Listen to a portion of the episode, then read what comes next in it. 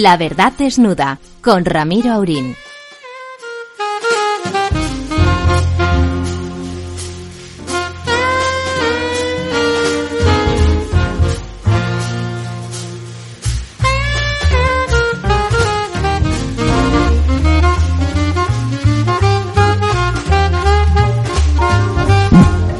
Muy buenas noches, amigas y amigos. Aquí estamos entre la canícula y esta sensación de película de la cumbre de la OTAN.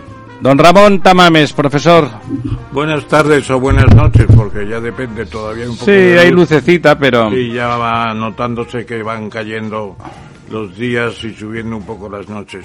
Bueno, pues eh, nada, pasando la doble jornada de la OTAN, se están divirtiendo bastante porque ayer tuvieron una buena cena en el Palacio Real. He visto el menú y es complicadísimo, sobre todo los aperitivos. ¿Hay que comerlo con estilo gráfica o Y qué? hoy, y hoy cenaban en la en el Museo del Prado, que tampoco está mal. Visto a Johnson. Eso sería bonito, ¿no? ¿A usted no le gustaría que tuviéramos una merienda una- cena? Una en- cena en el, en el, en el Museo del Prado es precioso. Delante de, delante de los De boscos, meninas, ¿no? de a mí meninas. delante del bosco me gustaría más, A el, más las el jardín de las delicias. de las meninas. Y la verdad Es usted que muy casto. Se veía a Macron eh, mirando los cuadros con admiración. Y Es un hombre a- culto, a ¿eh? Johnson, a Johnson lo mismo, al, al mal peinado británico. Entonces, bueno, no hay un lugar como el Prado, quizá el Louvre. El Louvre, en hombre, el Louvre, sí. Tiene algo parecido al Prado, pero el Prado es inmenso y es impresionante. Bueno, entonces me parece bien el sitio y buena publicidad para una de las maravillas que tenemos en España. Sí, los dos grandes pinacotecas, podríamos decir que mundiales, no solamente europeas, son el, el Louvre y el Prado. Todas las demás, incluso las buenas, están, están a otro, a otro nivel. Pues sí, a mí la Lo- verdad, Lo que es pena es que el Prado tenga más cuadros guardados que los que expone. ¿eh? bueno, ¿sabe lo que pasa? Que tiene tantos fondos que- Sí, pero debería tener esos fondos puestos en museos colaterales. en préstamos en provincias, ¿no? Es una pena que estén ocultos. Hay cuadros excepcionales que están ocultos. Sí, sí, no, no solamente cuadros menores, sino no, es no, verdad. No, no, es verdad. Tendría que organizarse, para eso hace falta de un trabajo previo de catalogación y sistematización y de ajuste de cómo sería la mejor forma de tener esos préstamos, para que tuvieran sentido de colección. Pero sería extraordinariamente bueno, incluso para ciudades pequeñas, fíjese, casi más que para las grandes, que van teniendo sus cositas. En las ciudades medianas y pequeñas, ese tipo de préstamos de cuadros extraordinariamente buenos, porque hay que decirlo así, sería muy estimulante culturalmente y que fueran rotando cada cinco años, por ejemplo, ¿no? Bueno, no tiene necesidad de rotar necesariamente tampoco porque son cuadros muy buenos, muchos de ellos. Lo, lo que pasa es que para empezar no sabemos ni lo que hay oculto. Claro, por eso digo que el primer trabajo es el Tendríamos de que tener catalogación y un, un catálogo que hicieran un catálogo de los miles de cuadros que están sin, sin exponer. Y que además se pueden estropear. Se ¿eh? pueden estropear y es una desgracia grande la que tendríamos en esa circunstancia, claro. Don Ramón, ¿qué le parece a usted que a pesar de que los asesores de la SEPI han dicho que bueno, que la situación de Abengoa a lo mejor sí que permitía el préstamo, el gobierno ha decidido que no es? Bueno, es que yo creo que ya ni se sabe lo que se debe. Se habla de seis mil millones. Sí, eso, eso dicen, sí. Eh, Si fueran seis mil millones, pero qué capacidad de recuperación hay realmente. Era una gran empresa tecnológica, ¿eh? Sí, Abengoa? pero Lo era. Pero yo creo que no ha estado controlada, ha tenido una expansión un poco alocada, eh, muchos proyectos, eh, algunos de ellos no tan grandes, eh, de mala resolución a medio y largo plazo. Y yo creo que ha pasado ahí algo serio y no se ha querido contar.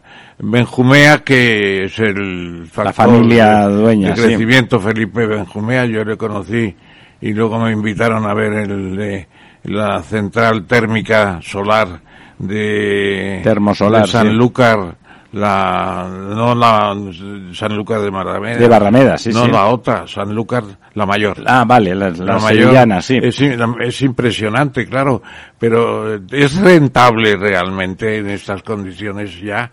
No lo sabemos. Hay muchas incógnitas. Y luego lo que ha habido es una labor de frenar a los eh, accionistas medios que se les agrupó, se buscaron algunos eh, posibles comandantes para ocupar la plaza de mandamases en la empresa, eh, se tentó a algunas personas capaces y luego eso ha desaparecido. Yo creo que ha habido incluso un propósito del gobierno de no llegar a salvar a eso me refiero, porque fíjese usted, a una empresa que había facturado 10 millones en su mejor momento y tenía un avión, le dieron 53 millones y le han negado 259 a una empresa con miles de trabajadores y con unos activos tecnológicos muy importantes. Es verdad que está en una situación muy difícil, mm, que está en una situación muy difícil eh, Abengoa, es cierto pero digamos que el riesgo, el riesgo en proporción al posible beneficio era muy alto, igual que la salida. Yo, creo que una persona como,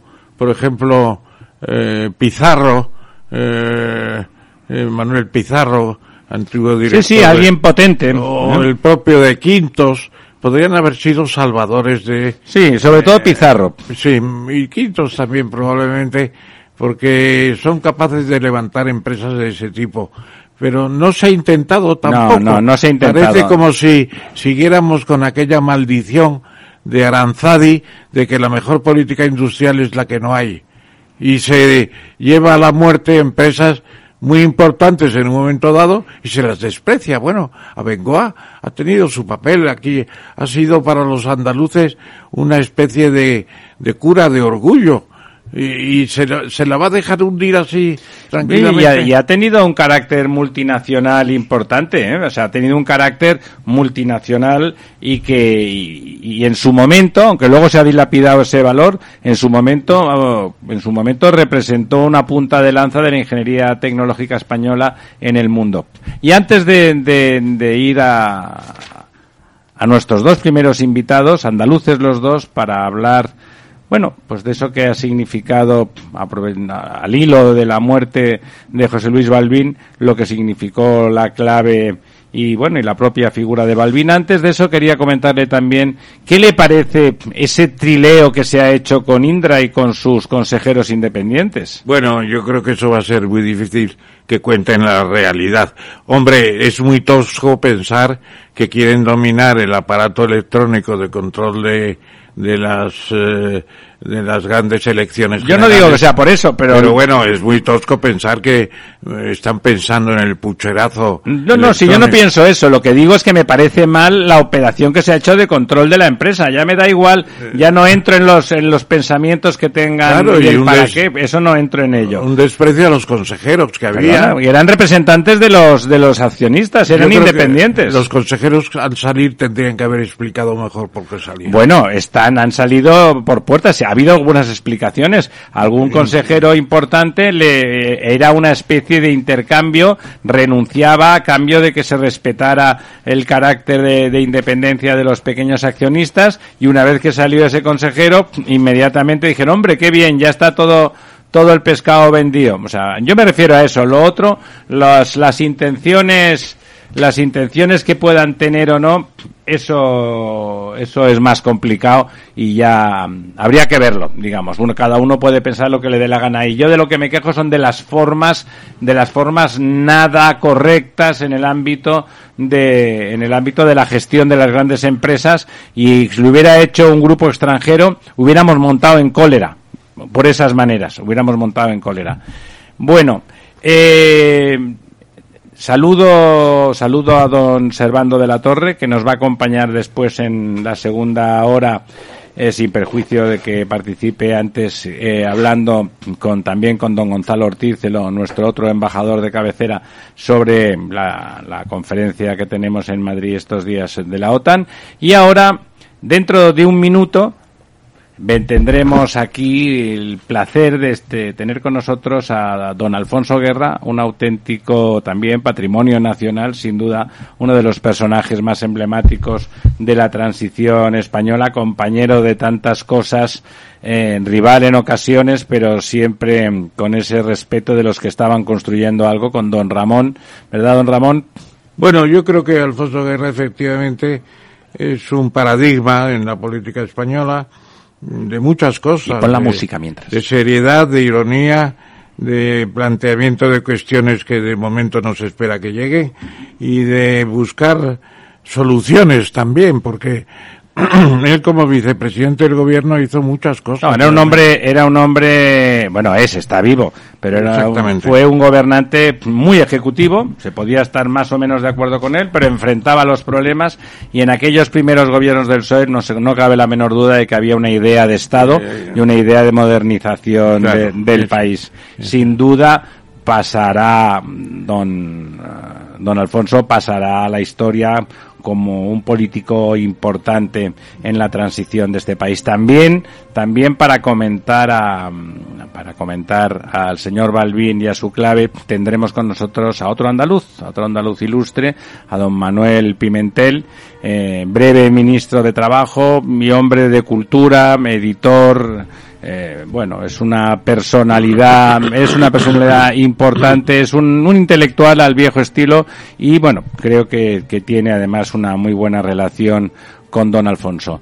En un minuto estamos con ellos y mientras tanto déjenos que le pongamos esta música en homenaje a don Alfonso. La sintonía. A, no, la sintonía, la adagietto de la quinta sinfonía ah, de Mahler. Bueno, bueno, Ese bueno. Mahler que muchos españoles descubrieron gracias a que era uno de los músicos preferidos de don Alfonso Guerra. Sí.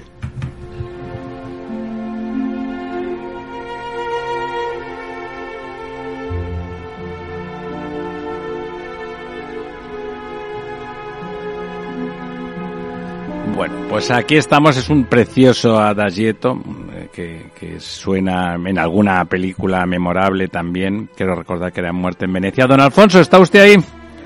Sí, estoy aquí, sí. Le he oído a usted hablar y me han sonrojado. No, no, se lo digo, yo soy un poco más joven, no mucho, pero sí lo suficiente para que en ese momento, pues era, era usted un personaje improbable en el ámbito político. Luego se demostró que en aquella época no tan improbable, o sea, era más peculiar seguramente que la, que la mayoría, pero no, pero no, no tan improbable, porque la verdad es que mirando los currículums y los perfiles de los eh, ministros y de los que mandaban ustedes en aquella época, incluso de los que tenían enfrente para pelearse en el buen sentido con ustedes, la verdad es que era otra cosa, ¿no? Se podía, el- se podía aprender, El, ¿verdad? el- el nivel era distinto, sí. Es que, Mucho más alto, si me lo permite. es que en los años 70 se toca la corneta para que las mejores cabezas de la cátedra, de las empresas, de los despachos, acudan a ayudar a reparar una situación de injusticia en España durante tantos años para, mm, de nuevo, mm, tener democracia y libertad. Y vinieron los mejores. Y ahora no es así. Ahora los mejores no acuden. No es que esta generación de españoles sea peor, es que los mejores no van a la política. No van a la política. Probablemente tiene, tiene usted razón como tantas veces. A mí siempre me recordaba cuando era jovencito a usted siempre me recordaba, ya sé que no tiene que ver exactamente ni tan siquiera quizá por su lengua afilada y su espíritu vivo y rápido a don a don Federico Quevedo. La verdad es que Hombre, hombre, eh, el, el gran poeta eh, pasa por ser el gran poeta de la crítica ácida. por eso le digo, por eso le digo. Pero, pero, pero Quevedo es el gran poeta del amor. También, también lo Las es. amorosas también. son las mejores. Las me- para leer, ¿eh? No, no, no, ya- yo lo leía mucho. A mí en, en esa en esa época esa, esa esa confrontación clásica Quevedo-Góngora que se prolonga en el tiempo casi en, en, en la forma de enfocar el, la vida intelectual de las personas. Yo recuerdo que, que le tenía que le tenía usted por por Quevedo. Es verdad que no existía mucho en Góngora porque su su, No, contra- su no, contraparte retórica- Felipe no era muy gongorino, digamos. No, no, no, no. Era más, más bien directo, más bien conceptista. ¿sí? Pero este Quevedo tiene solo, solo un verso que ya merece un homenaje. Y es cuando dice, pues amarga la verdad, quiero echarla de la boca. Ya, Que era ya. una teoría política en sí. Qué maravilla, sí, sí, sí. Y, de, y, y periodística, ¿no? Política y periodística y ciudadana, ¿no? Sí, sí, sí. Don Ramón, salude usted a nuestro invitado. Muy buenas noches, eh, Alfonso. Buenas noches. Bienvenido a esta a este programa, la, de, la verdad desnuda. Eh, la- lo hacemos en una mesa redonda normalmente y la verdad es que han venido muchas gentes de muy distintos Pelajes. momentos, no, no digo pelajes naturalmente. Y hoy estamos muy contentos de que estés aquí, la verdad. A, a mí me gusta, me recuerda muchos los tiempos aquellos casi heroicos de, del comienzo de la transición. Y de- te haría una pregunta para empezar. Déjeme que salude un segundo a don Manuel, a don Manuel Pimentel, que también está al aparato, si Dios quiere. Don Manuel, ¿está usted ahí? Aquí me tiene firme ya tengo Bueno. tanta sabiduría. Creo que creo que se- es usted se- bueno andaluz como don Alfonso y que tienen eh, bueno los dos son personas cultas e ilustres e ilustradas en el sentido de la cultura y seguro que tienen una buena relación ahí por la Sevilla natal de don Alfonso y la Sevilla laboral de don Manuel. De respeto mutuo, ¿cómo no?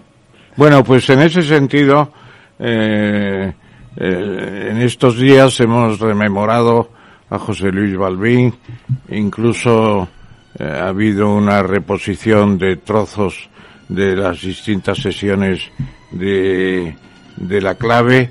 Eh, a mí me ha, eh, no emocionado, pero sí me ha eh, producido una sensación casi de nostalgia verle tan joven a, a Balbín. Y a usted mismo, don Ramón, ¿no?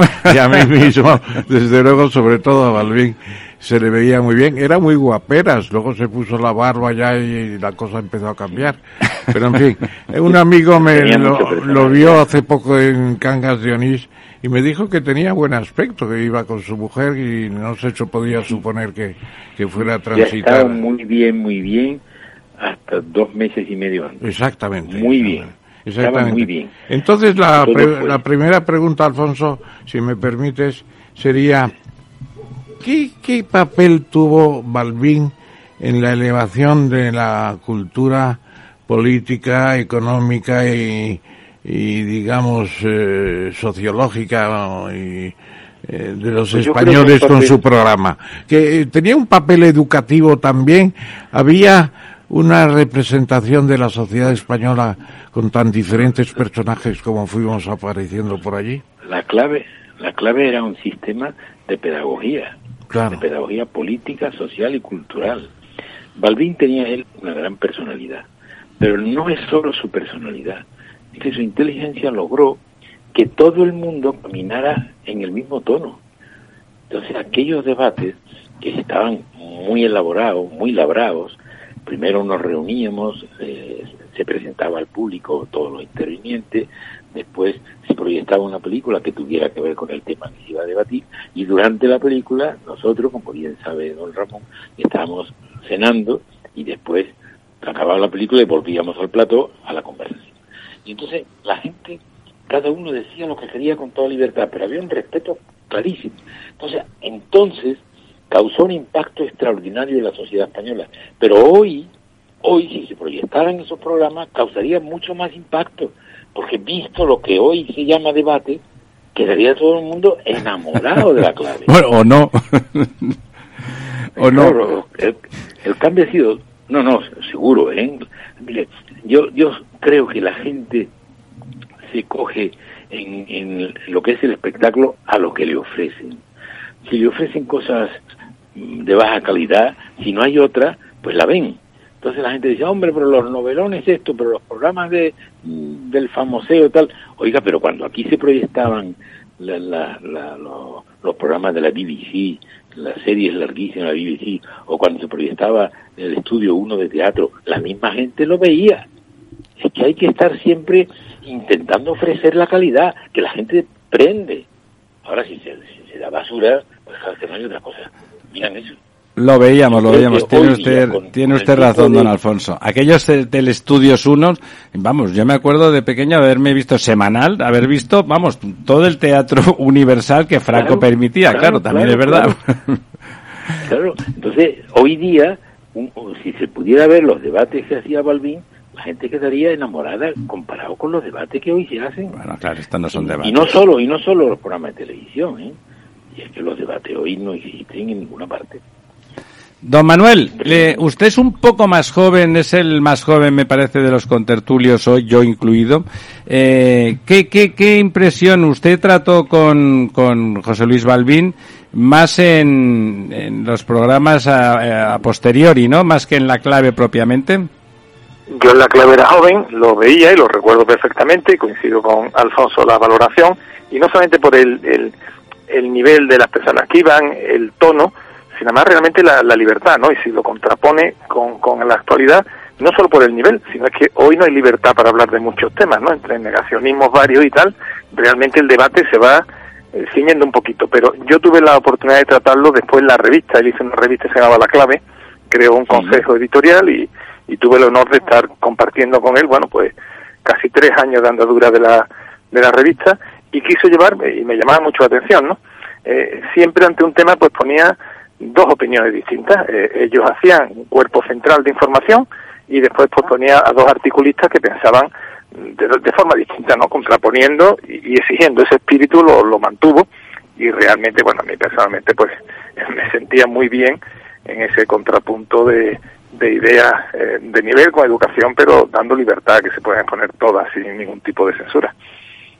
¿Tú piensas, eh, editor Pimentel, que sería factible hoy realizar no. algún programa, no digo, no digo similar, pero es muy difícil en estos momentos, seguramente Alfonso Guerra ha dicho algo de eso, eh, llamar a la gente a hablar con tranquilidad, con conocimiento, eh, bueno, sin, y, sin, y, sin, cancelación y sin social. cancelaciones y mucho sí, menos sin ser, sin ser después sancionados porque han hablado de cosas que no bueno, se esperaba que no hablaran. Diciendo, diciendo lo que piensan, ¿no? Claro. Que tiene derecho la gente a pensar eh, lo que le dé la gana. ¿Qué te parece? ¿Existe hoy el campo magnético y no, el ambiente como para eso? ¿Por, ¿Por, qué? Imposible. Yo sigo mucho el debate, por ejemplo, académico, ¿no? Bueno, está totalmente limitado, eh, porque en cuanto te salgas de tema te empieza la cultura de la cancelación, persecuciones, eh, eh, no, no, no, no, imposible, pero no solamente por el ámbito eh, político, el político es un reflejo de la sociedad, sino porque una sociedad en estos momentos, bueno, que no quiere oír lo que no piensa o que mediante el evento yo veo completamente imposible hoy en día el nivel de libertad que entonces había de poner la, las ideas, y no solamente en la televisión, sino la propia academia actual de la universidad. digo por contraponer en el mundo intelectual lo que veo día a día, vamos. Por ejemplo, hablar de lo que se va a aprobar dentro de muy poco en las Cortes, inevitablemente, la ley de memoria democrática, que es una ley que, en fin, cuando menos es muy controvertida, yo diría. Más que controvertida puede ser eh, echar por el balcón a los historiadores e instaurar la enciclopedia soviética como fuente de nutricia de, de, de algunas cuestiones importantes, ¿no? La memoria democrática. Sí, se ocurrían muchos muchos temas que ahora mismo no se pueden no se pueden debatir, ¿no? Y, eh, y me da a veces, ya digo, no solamente en televisión, ¿eh? en la academia, que es todavía mucho peor, porque bueno. estamos hablando a un nivel excelente, ¿no? Claro. Bueno, eh, son momentos curiosos y, y, y, de alguna forma, y no solamente en España, ¿eh? es decir, porque mira, en Estados Unidos o, o, Inglaterra o... Casi peor. Realmente, sí, sí, sí, sí, o sea, que realmente es una dinámica eh, social, eh, supongo que seremos entre todos capaces de pararla, pero ahora mismo la teoría de la las políticas de cancelación están muy fuertes. ¿eh? Fíjese, muy don fuerte. Alfonso, usted que es un hombre de letras, igual que don Manuel, pero vamos, a usted le conocíamos por eso, porque le gustaba casi hablar más de literatura que de política, aunque luego hablaba de política y tenía usted mucho quórum. El, la mayoría de los libros, hay montones de libros formidables que hoy serían extraordinariamente incorrectos políticamente, ¿no? Sí, claro, se quiere hacer una revisión de todo, se quiere hacer una revisión de Mark Twain, porque aparecen negros. Que si quieres una revisión del Quijote o de, o de, o de Quevedo, del que hemos hablado antes, porque claro, tenía una visión en su época sobre la mujer que no es la de hoy, claro. Y Obviamente. Si quieren hacer revisión, si quieren cambiar todo, no tiene sentido. Yo creo que esta ola puritana, yo creo que pasará. Que vendrán otras generaciones jóvenes que digan, bueno, esto es una estupidez esto de que aquí, pues si alguien se desmanda, aunque sea verdad o mentira lo que dice, si dice una frase que no gusta, ya condenado a cadena perpetua. ¿Pero qué es esto? Entonces habrá una reacción la sociedad es mucho más limpia que estos, estos grupos intelectuales, políticos, mediáticos que están llevando a, a la aberración, a la convivencia cosas increíbles. Ahora ya no se pueden contar chistes. No, no, claro, los chistes son todos políticamente incorrectos. Claro, todo, todo. Si habla de un, de un enano, si habla de una mujer, si habla de un homosexual, nada, usted no puede hablar nada. Eso, don Alfonso, en Andalucía es particularmente grave, porque, vamos, yo tengo, mi madre es andaluza, pero entonces, claro, toda mi familia andaluza que siempre está contenta en una celebración, pues lo que se viene es a celebrar, y claro, de lo primero es, pues contar unos chistecitos y mientras se toman unos finitos, ¿no? Ya eso está prohibido. Como te grabe con un chiste. Y es que además no es que le reprochen a usted, es que lo condenan a cadena perpetua. No, no, te sacan una foto en la red y están muerto y enterrado, efectivamente. Sí, sí. Bueno, pues puede surgir también la derivación en esa falta de, de debate que puede haber ahora eh, el ostracismo. Lo peor es opinar de forma contraria a la doctrina más o menos oficial y caer en el ostracismo, es decir, en el área del silencio perpetuo de las personas que se manifiestan contra la doctrina más o menos oficializada. Oficial. Es tremendo, es tremendo. Y claro, pues el país está menos vivo de lo que estaba antes en ese sentido.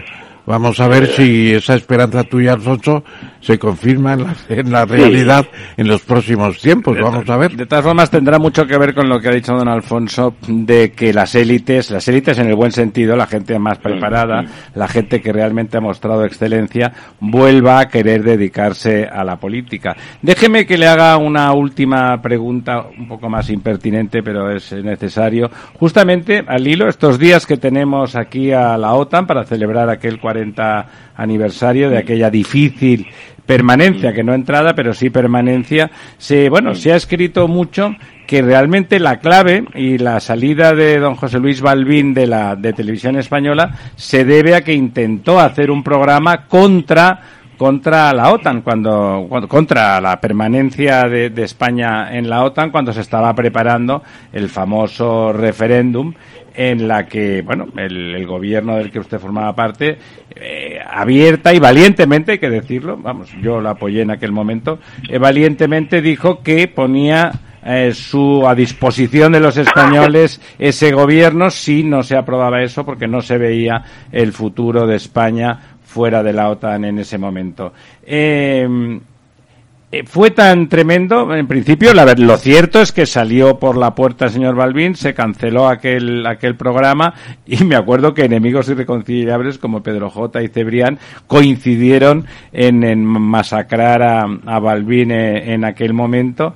Bueno, y quedó él que había sido siempre un hombre progresista y filo, filo PSOE, de forma abierta y sin ningún tipo de problema. A él lo, a él lo orillaron la manera que tuvieron de, de acabar con lo que representaba Balbín fue orillarlo de todo.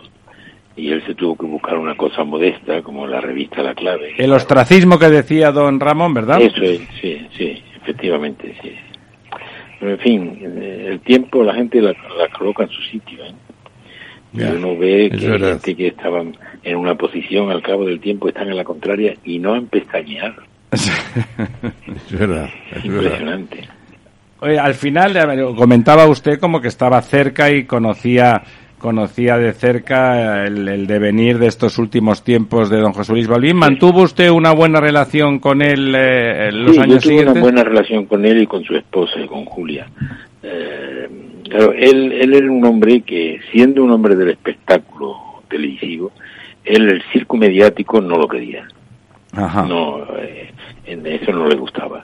Entonces, eh, tenía una vida eh, bastante privada, pero en fin, eh, luchaba por sus ideas y, y, la verdad es que ha estado perfectamente hasta hace muy poco. Qué pena. Nada, ha sido una cosa relámpago del diagnóstico al final, relámpago. Una pena. Bueno, en cualquier caso, aquí le hemos rendido homenaje y hemos aprovechado para recordar que en España pues hay otro tipo de personas que teniendo una lengua ágil y tan ácida como haga falta, dicen cosas interesantes, como don Alfonso y don Manuel, que, que además pues pueden citar, se puede hablar con ellos de cualquier tema con profundidad y que al mismo tiempo atizarle a quien convenga si eso es eh, lo que fuere menester. Muchísimas gracias por estar con nosotros en esta noche y la verdad es Muchas gracias por, por traer a Balvin esta noche. Es emocionante y justo, como bien se ha dicho. Muchas gracias a vosotros dos. Muchas gracias a vosotros. Buenas noches. Muchas Buenas gracias. Los viernes en Capital Radio te proponemos descubrir y comprender las estrategias de empresas con éxito que servirán de inspiración y ejemplo para la tuya. Escucha Metaempresas, un programa presentado por Andrés Arenas con la presencia y los consejos de expertos en distintas áreas y profesores de reconocida trayectoria. Todos los viernes a las siete y media de la tarde, Metaempresas, Capital Radio. Deep Business, el programa de Capital Radio en el que descubrirás todas las soluciones que la inteligencia artificial ofrece al mundo de los negocios, conducido por Álvaro García Tejedor de la mano de Trilogic, a Tri Technology Brand. Los miércoles de 1 y 5 a 2 de la tarde, Deep Business, aquí en Capital Radio.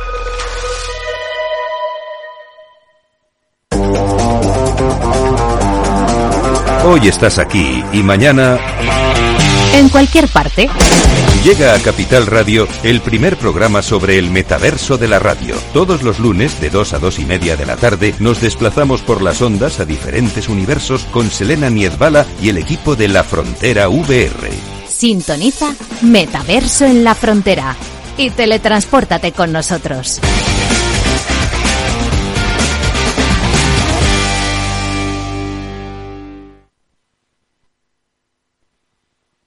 La verdad desnuda con Ramiro Aurín.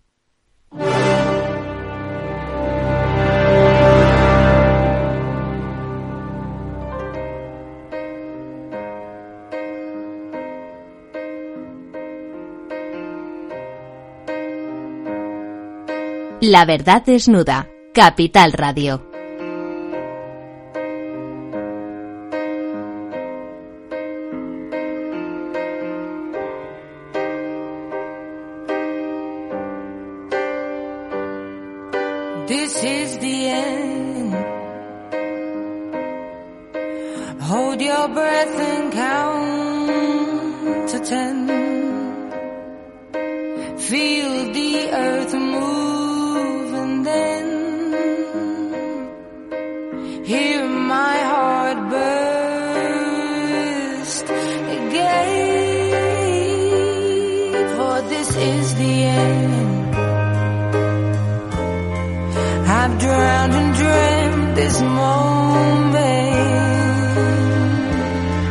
Bueno, pues ah, los acordes de James Bond, de James Bond en Skyfall, lo hemos elegido eh, a propósito, claro, de todos los James Bond, ahí que hay ruina, que la casa se cae, Skyfall, que es el, el- el lugar natal de, de Bond, James Bond, y, y cae en pedazos, scramble, eso cuenta, pero pero juntos van de la mano, facing, facing all to- together, o sea, enfrentándolo todo juntos, y de eso se trata la OTAN, ¿no? Don Servando. Espera, un segundito que tenemos un pequeño problema con, ahora creo que sí. Sí. No, estamos en una reunión importante porque, eh, como todos nos han dicho y sabemos, se está mm, aceptando un nuevo, eh, una nueva estrategia, un nuevo concepto estratégico. Y los conceptos estratégicos que eh, han ido ten- teniendo la OTAN, al principio eran secretos y luego se hicieron públicos, han coincidido con grandes eventos y crisis en el mundo. Crisis, claro, Es básicamente. decir, en principio el primero surgió por la explosión de la primera bomba atómica rusa. Después vino el- los problemas de Corea. Después vino el problema de Suez con Hungría. Después eh, vendría eh, los pro- problemas sucesivos De Berlín, por ejemplo. el problema de Berlín. Todos ellos fueron coincidiendo con eh, sendos con- conceptos- Giros estratégicos, ¿no? conceptos estratégicos. Y en esos conceptos estratégicos eh, el, el mundo era bipolar y el mundo estaba en función de que el que atentaba la seguridad de los otros era la Unión Soviética.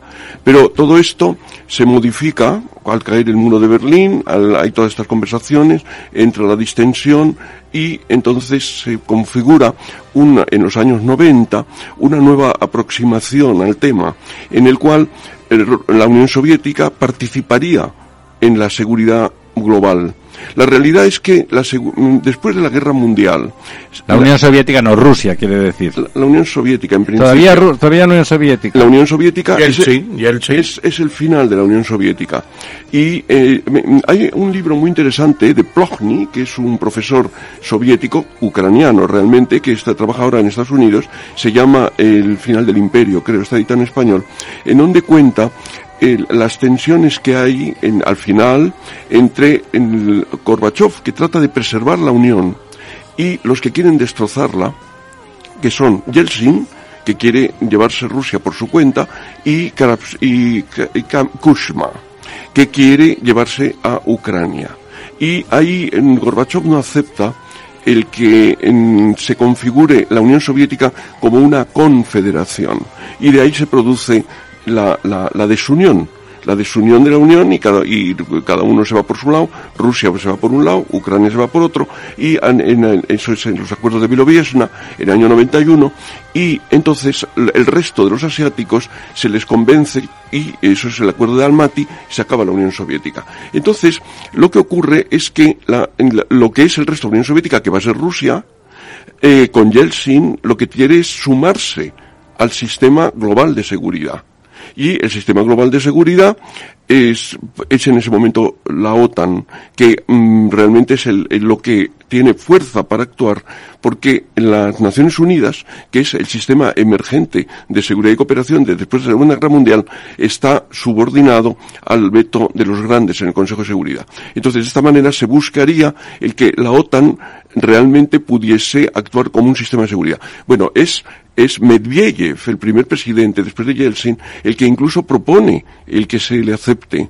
Lo que pasa es que en ese momento la eh, las condiciones que plantea la OTAN no son asumibles para la Unión Soviética, para Rusia, porque en principio la condición sería que tendría que desarmarse nuclearmente y someterse de alguna manera al poder nuclear, etcétera. Y bueno, eso no es. También le piden, por ejemplo. No era viable, hay que reconocerlo. No es viable. Por ejemplo, tampoco es viable el que la, el Rusia, en aquel momento, se uniese al mercado común europeo, porque lo desbalancearía por completo. Es decir, es, es un, un peso inerte tremendo. Entonces, hay un intento más, que es en el seno de la OSCE, en la conferencia de Estambul de 1999, que yo estuve detrás, detrás tomando notas, entonces se configura un, un modelo de seguridad europeo, eh, para Euro, Euroatlántico. Bueno, este sistema, que es el de la OSCE, realmente mm, es el que luego va siendo dañado bueno, déjenme que salude, don Ramón, ahora le paso la palabra, déjenme que salude a don Gonzalo Ortiz, que como lo tenemos al teléfono nos olvidamos de él. Don Gonzalo. ¿Qué tal? Buenas noches, Ramiro, ¿cómo estás? Muchas gracias, embajador, por estar también con nosotros. ¿Qué le parece, visto lo visto en el, en el documento ese que, que es casi a priorístico que emiten los jefes de gobierno, además de subrayar la, la canallada del amigo Putin, se subraya como enemigo objetivo a China, ¿no?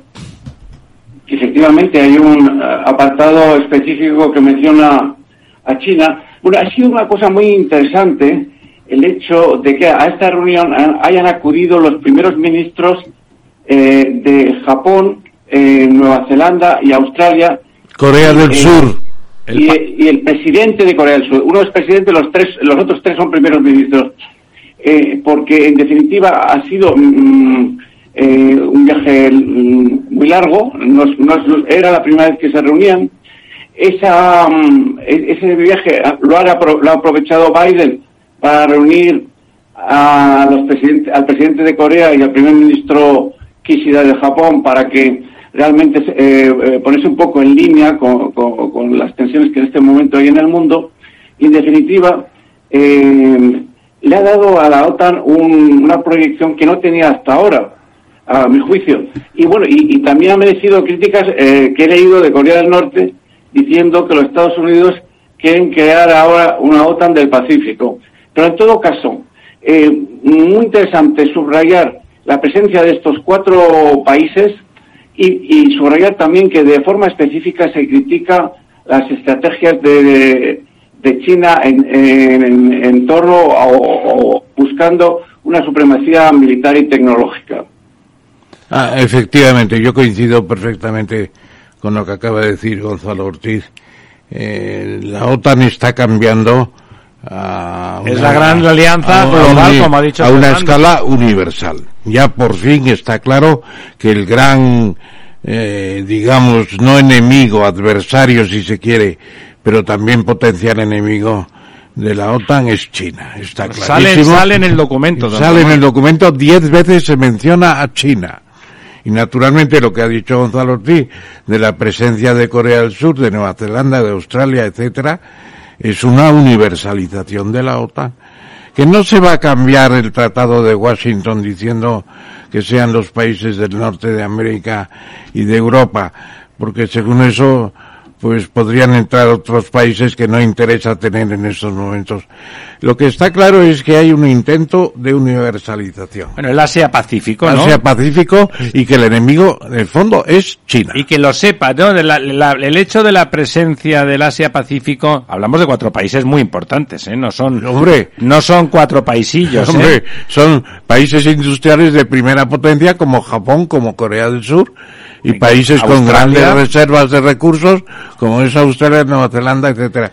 Y yo lo que opino Eh, Es un contrapeso, es como decirle a China, oye, que nuestros aliados son muy poderosos y sí que están cerca, no están tan lejos, no están en el otro punto del Exactamente, porque a mí con todos los respetos a Servando, y me gusta siempre oírle, eh, estaba explicando muy bien la ocasión perdida del año 91, cuando se hunde la Unión Soviética y incluso... eh, Pero el problema, don llegó, Ramón, llegó a estar, de Yeltsin. pero llegó a estar a- como parte de la OTAN. Era parte de la OTAN, Rusia Estaba y invitado. estaba en el G7, que era el G8, y luego se desarticula todo eso y estamos en una situación... Pero la culpa es de Yeltsin, ¿no le parece? Bueno, la culpa será de Yeltsin, Que pero debilita, ¿no? Los, Debilita. los resultados, tampoco a Yeltsin se le ha tratado bien, ¿eh? Anteriormente se le ha despreciado, se ha considerado que no había nada que hacer con Rusia, que Rusia, a la que se vayan con los chinos. Bueno, pues se han ido con los chinos, claro, ¿qué remedio? Pues no, no hay otro remedio. Bueno, pero yo creo que tenemos un problema muy serio porque se está montando una organización universal para hacer el segundo siglo americano de hegemonía, porque está- detrás de todo esto está la hegemonía de los Estados Pero Unidos. fíjese, don Ramón, que esa hegemonía, si hubiese hubiera sido más viable con una con Unión Soviética, con una Rusia integrada en el bloque occidental. Tú la integras y entonces China sí que está realmente aislada. Porque la frontera ruso-china es extraordinariamente grande, tienes el cinturón Asia-Pacífico por el otro lado. China, a pesar de su enorme potencia y demografía, no hubiera podido ni plantearse nada. Claro, ahora con el gran aliado peón, porque es un peón, además en el caso de Putin doblemente peón, con la destrucción de, de la potencia industrial que llegó a tener la Unión Soviética, aunque fuera más obsoleta y menos eficiente que la occidental, la tenía, y eso desaparece, y realmente yo, a mí me parece que la presencia, yo no conocía tanto lo que ha dicho Servando, que me parece muy interesante, que Gorbachev, que es el gran creador del, del desmontaje del comunismo, quería mantener la unidad de, de- del conjunto de las repúblicas soviéticas como un solo país, ¿eh? o confederadamente o no, pero como un solo país. Y realmente Yeltsin, que era un personaje, eh, se le trataría bien o mal, pero era bastante lamentable, iba borracho a la mitad de las reuniones, bueno, y quería hacerse con el control de una parte del territorio. Seguramente, si Gorbachev hubiera podido mantenerse más tiempo ahí, hubiésemos asistido a una Unión Soviética, bueno, conviviente con Occidente en buena relación y por, por lo tanto con más potencial de aislar a Sí. de aislar a Asia. como- Habla, habla como- Gonzalo. Y también, y también con el presidente Yeltsin, porque corrígeme, Servando, pero fue en la cumbre de la OTAN en Madrid el año 97 cuando se firmó el acuerdo de colaboración Rusia-OTAN, que coincidió también con eh, el acuerdo de asociación de Ucrania. Y curiosamente eh, fue el año en que España entró en la estructura militar. Es decir, que el, el periodo de Yeltsin eh, fue un periodo de aproximación, eh, de gran aproximación entre Rusia y los países europeos o los países occidentales. Bueno, eh, siguiendo con, con la línea de, de Servando, eh, yo creo que en definitiva a, a medio o largo plazo vamos a tener que contar con Rusia y, y no habrá ruptura con Rusia, es decir, de alguna forma habrá que eh, reconducir la presente situación. Aunque claro, las circunstancias presentes eso es prácticamente, eh, digamos, inadivinable. No se puede complicado, complicado, profecía alguna. ¿Qué te parece la, bueno, el, el documento es bastante, si me lo permitís, más o menos melifluo, más allá de plantear una, una visión más moderna, contando con las guerras híbridas, las cibernéticas, bueno, digamos, lo actualiza, pone lo que, lo que habéis comentado del Asia-Pacífico como grandes aliados, como dice Ramón, no, no firmantes, pero como aliados de mucha confianza. Eh, no se dice absolutamente nada de, de la protección de- del flanco sur español, de las ciudades de Ceuta y Melilla. Eh, Servando, ¿qué quieres comentar? Bueno, yo creo que el documento tiene eh, do- dos puntos muy interesantes que son, me parece un poco novedosos. Uno, el que se reafirme de pronto la integridad de los estados parte. En, en el tratado. ¿Cómo, cómo, cómo lo entiendes como diferencial eso? Sí, porque antes, sencillamente, eh, la solidaridad es para los estados que, que son parte de la, de la alianza, de acuerdo con el artículo 6 y al- con el artículo 5. Pero la precisión de la integridad, pues mm, eh, eh, la integridad está definida ¿Te por el- parece que está dedicado a Ceuta y Melilla esa palabra? no, no, al menos entiendo que el gobier- un gobierno español podría, caso de conflicto, Tirar de ahí. tirar de ahí. Ese es el punto de, de- de- de enganche. Y eh, hay otro mm, punto cuando dice every inch, cuando dice que eh, Cada pulgada. que cada pulgada. Entonces, yo supongo que este juego, que creo que está en el punto 9 del comunicado, ese, ese juego mm, permite, en, el interés concreto de Ceuta y Melilla, aludirlo. Eso sería, la, desde luego la integridad es, es, mm, creo que es nuevo. No, no, no era necesario antes hablar de la integridad. Esas son dos, dos cuestiones. En cuanto a China, lo que se dice es que es un competidor significativo. Esa es el- la palabra que se dedica.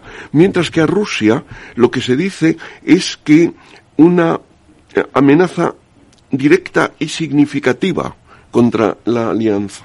Entonces, el problema que trae este comunicado, yo creo, re- repasando lo que ha dicho ahora Gonzalo, sobre que habrá que encontrar una solución después para Sí, la- claro, más tarde más más temprano. tarde, claro. es que demoniza a los líderes y a los que han hecho todos los, los daños. Las atrocidades, sí. Entonces, esto es un camino mm, no de no de no mm, de, de no- Retorno. de no retorno, porque evidentemente el- decir, con Putin no podemos negociar. pero para Putin y, todo- y, todo y todos los mandos militares. Es decir, claro, mm, están haciendo la guerra. La guerra es una enorme barbaridad que se basa en matar a la gente.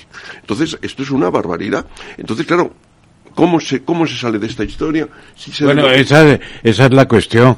Esto no es una conferencia en búsqueda de la paz. Es una conferencia en búsqueda de fortalecer la Alianza Atlántica. La ha fortalecido OTAN, Putin, ¿eh? Totalmente la ha fortalecido mm, Putin con, con, con la invasión de Ucrania, evidentemente. Pero no se está preparando la paz por ninguna parte. Y el resultado es para que se reúnen ustedes, para decirnos que vamos a tener, dice ya el 2% del PIB no es el techo de, del rearme, es el suelo de la OTAN. Realmente eso es invitar a una etapa de armamentismo total, incorporar a los antiguos neutrales que ya quedan Austria y Irlanda haciendo el ridículo o siendo los guardianes de una idea de la paz que es la neutralidad. Claro, el día que Suiza renuncia a la neutralidad, apaga y vámonos, claro. Eh, que sería del país de Guillermo Tell. Bueno, en resumidas cuentas, aquí no hay conferencia de paz, hay conferencia de guerra. De aumentar la guerra y de incluso de prepararse ya un nuevo enemigo De defensa. de la OTAN, que es China. Punto. Hablamos de defensa. Y movilizar el Pacífico también para incorporarlo al cinturón de, no de castidad, de humildad para China, que no va a tener humildad tampoco, porque China es muy, muy poderosa por sí misma, claro. Sí, además la gestión de la humildad en China culturalmente es distinta. Don Gonzalo, me dirijo a usted, que está usted un poco más lejos. Eh, uno de los puntos que me ha llamado la atención cuando habla de la cooperación y de la entrega y, y la solidaridad con armas con, con Ucrania de los miembros de OTAN, eh, o NATO, como dicen los anglosajones, dice, habla una cosa que me resultaba un po- casi cómica si no fuera trágica. Dice, habla de armas no letales. Ustedes que son diplomáticos, como, ¿qué quiere decir un arma, un arma no letal? Como aquellas de Gila, que llevan la bomba en la mano y se la dejan en el pie al enemigo. Dejo la respuesta a Servando. Yo la verdad es que no, no sabría contestar. Bueno, No quieren decir armas de destrucción masiva. Ponen armas no letales en, in- en Sí, inglés. eh, lo que dice don Ramón, eh, yo creo, vamos a ver, en- desgraciadamente, mm, yo supongo que hay unas conversaciones intensísimas y los teléfonos rojos están funcionando. Por lo Claro. bajini, ¿no? Eh, claro, Claro. está, eso está funcionando. Entonces, eh, es un hecho que mm, Rusia no quiere usar arma nuclear en Ucrania y no quiere desbordar ese plano. Entonces, Sí, usted, don Servando, y me alegro mucho, está convencido de eso. Como diplomático, como profesional de esas cosas, ¿a usted le es parece que es así? intuición, yo creo que es intuición. Es ¿Usted, intuición. usted también, don Gonzalo, cree que no, que, que, que- No, no. Bueno, yo, yo lo que le he oído eh, recientemente a Putin es que está en condiciones de utilizar armas, digamos, más letales eh, y más eh, eh, precisas que las que ha utilizado hasta ahora. En plan, a mí me recordó un poco eh, el, segu- el Tercer Reich en los años en torno 44-45 cuando anunciaba las nuevas armas, ¿no? De, que- que iban a cambiar el curso de la guerra. Eh, yo no, yo no estoy tan tan seguro como observando de que en la mente de Putin no está utilizar armas atómicas de tipo táctico, táctico. Tácticas. Sí. Pero, pero es que hay, un, hay, una, hay una cuestión. El acuerdo de Budapest, que es el que, mm, por el cual se, se, se desarma nuclearmente Ucrania y obtiene una garantía de las tres potencias nucleares, sería de no ser atacado nuclearmente. Es decir que... eh, Claro. es- claro. Entonces, en Rusia... La- los garantes deberían de defenderla, ¿no? Claro, si fuese atacado nuclearmente. Entonces, esa, ese creo que es el juego del, de, la, de, de Budapest, del, del acuerdo de Budapest. Entonces, bueno, claro, no, estamos en una tertulia, yo no podemos, no podemos adivinar lo que No, pero ustedes que son profesionales, en un, en un acuerdo como el de Budapest, donde hay unos garantes, en los garantes, aparte de hacer de Don Tancredo, están, que los garantes no eran cualquiera, claro, están, están garantizando ese acuerdo, porque ellos, tú te quedas sin armas nucleares, yo tengo, no te preocupes, que si este no cumple, yo respondo por ti. ¿Eso es un argumento en el mundo diplomático o, o es una broma? No, yo creo, yo creo que, que la verdad es que están las convenciones. Por ejemplo, cuando el presidente Biden llegó, lo primero que hizo fue recuperar el- las conversaciones SALT de, eh, o de o START con Rusia, que es la que hace referencia Lo de a los misiles de medio alcance, ¿no? de medio alcance. Eh, que Trump lo tenía así una, no, no, lo primero que hizo Biden, es decir, que es una cosa seria, ¿no? Dicen, los misiles de largo alcance sí que son la guerra mundial. Eso sí que son la guerra mundial. Pero en este caso, la, cuestión que dicen, he oído a nuestros colegas, amigos militares, el que si esto se convierte en una guerra larga, y ha dicho hoy Stoltenberg, en- yo le he oído por televisión, que esto eh, would be eh, whatever long time needs, o algo así. El tiempo que haga falta. Bueno, entonces dicen los militares, bueno, pero puede ser que eh, a Rusia eso llega un momento que dice, no, ya no sigo, yo no puedo desgastarme aquí. No, no me conviene, tiro la bomba Y- táctica. Y tiro una bomba táctica. Ese sería, ese, ese sería un, un, un grave problema porque entonces entraría el mecanismo de Budapest. Si es que los aliados Gonzalo, ¿usted cree que el mecanismo de Budapest se pondría en marcha con bomba táctica? Eh, bueno, no, no, yo, yo pienso que no, yo la verdad es que pienso que no. Pero hay un elemento que no hemos comentado, que es el elemento de la financiación de las guerras. Y una noticia que publicó Bloomberg hace muy poco era que eh, Rusia estaba próxima al default, es decir, que no está en condiciones de seguir financiando la guerra. Bueno, esto eh, es algo típico de cualquier conflicto, porque una guerra no solo es tremendamente onerosa en términos de vidas humanas, sino que es eh, extraordinariamente costosa, ¿no? Entonces, la guerra puede pararse sencillamente porque porque no, ten- eh, no tengan los contendientes medios de continuarla, ¿no? Y entonces, a lo mejor, por ese lado, eh, habría una vía para conseguir por lo menos un alto al fuego. El agotamiento y un alto el fuego. Don Ramón. No, ya, está- ya estamos en una segunda fase de la guerra. No es extraño que ayer o antes de ayer hubiera el primer default, la falta de pago de compromisos de la de Rusia, eh, que ya no paga en divisas, puede pagar en rublos, le da la maquinilla y, Y hace los rublos que quiera, Alegro, claro. alegre, alegro me tienes, alegre me tienes porque te doy en rusos todo el dinero que te debo. Bueno, eso no. El problema va a ser si los, si la guerra sigue adelante, los ucranianos están pidiendo misiles de largo alcance, están pidiendo mayor protección aérea, incluso aviones, y el resultado es la guerra se va a intensificar si un día se bombardea Moscú, por ejemplo. ¿Cabe la posibilidad de que se presten aviones de alta calidad capaces de franquear las, eh, digamos, Defensas fronteras tecnológicas para bombardear Moscú? Porque el día que se bombardee Moscú, Yo creo que no. la guerra cambia de, de vitola. Yo creo de que eso no ocurrirá. Claro, los rusos están muy contentos porque están en casita, calentitos, etcétera, y no tienen bombas encima. Pero también no cabe duda de que mantener a Ucrania bombardeada y que Ucrania no pueda replicar, pues no deja de ser Es poco justo, ¿no? una incongruencia y puede venir esa situación. No llegar a Moscú, no, pero las ciudades fronterizas sí. ¿Qué opinan ustedes, No, embajadores? yo creo, yo creo que mm, a mí me parece que, mm, bueno, esta es una eh, Hipótesis. es una hipótesis de trabajo na- naturalmente mm, intelectualmente válida, pero no, yo a mí me da impresión de que el problema mayor ahora sería el corredor de Subalki, el corredor de Kaliningrado.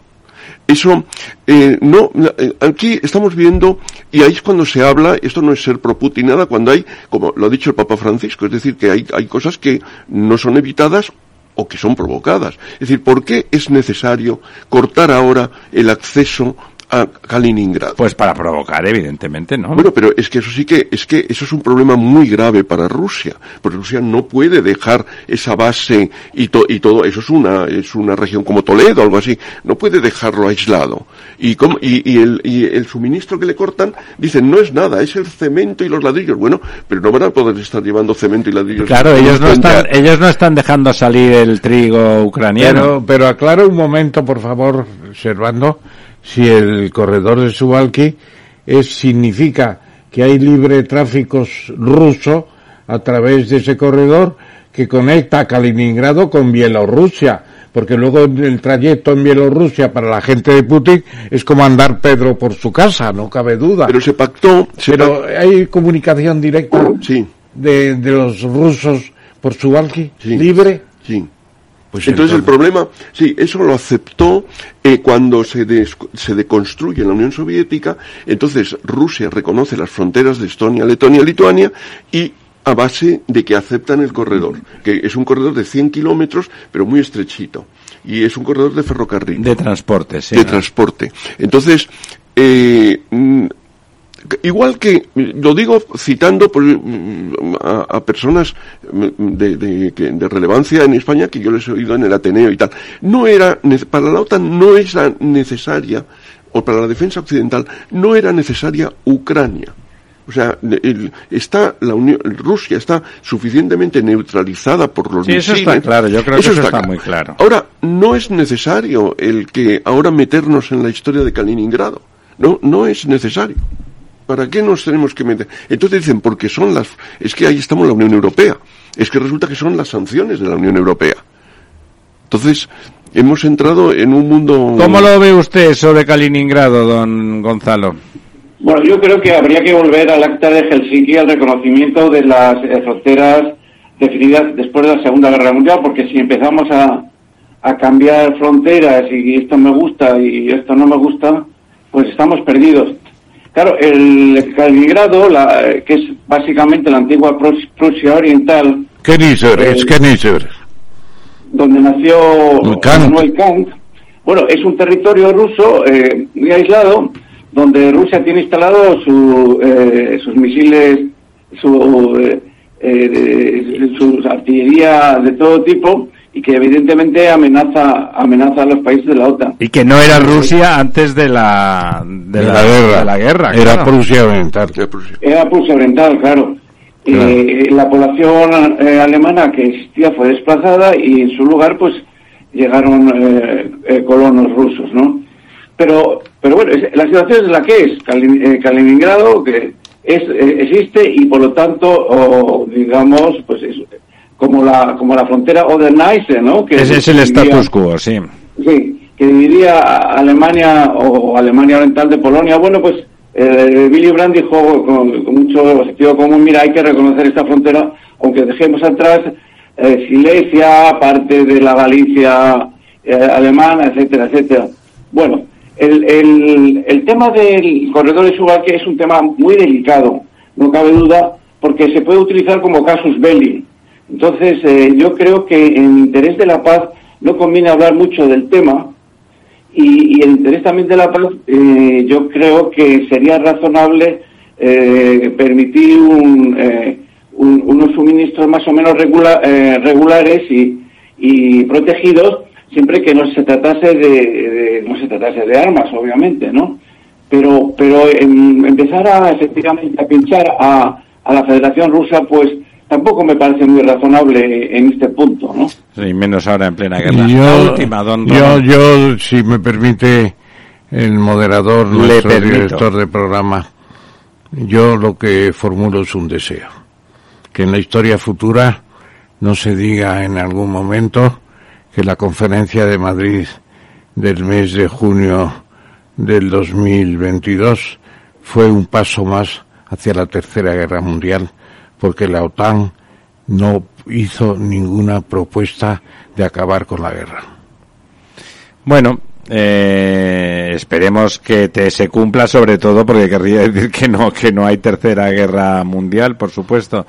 Eh, bueno, mm, es verdad que la contraparte tampoco ayuda, pero es verdad que hubiera estado bien eh, hacer una especie de mano tendida a una posibilidad de alto el fuego. Hubiera estado bien, estábamos de acuerdo. Don Gonzalo, muchísimas gracias por atendernos desde ahí. Su rinconcito nos da envidia, ¿eh? En Menorca, en Menorca. Estoy en Ciudadela, la ciudad sede de la episcopal. La ciudad más hermosa de España entera. Una isla maravillosa y un clima formidable. Que usted lo pase bien, don Gonzalo. Gracias, Ramiro. Gracias, Volvemos Ramiro. en dos minutos. Aquí, en Capital Radio, está el programa más divertido y de mayor influencia en el mundo del capital humano. Todos los viernes a la una de la tarde, únete a Humanos en la Oficina, presentado y dirigido por el speaker internacional Miguel Ángel Pérez Laguna. Un programa donde el talento es protagonista en un formato innovador e irresistible que ya se escucha en 13 países. No te lo pierdas.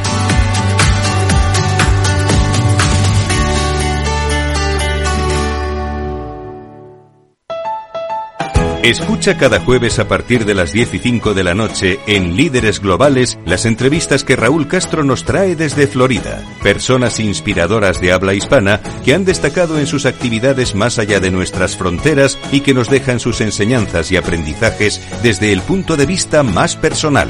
Líderes Globales con Raúl Castro en Capital Radio.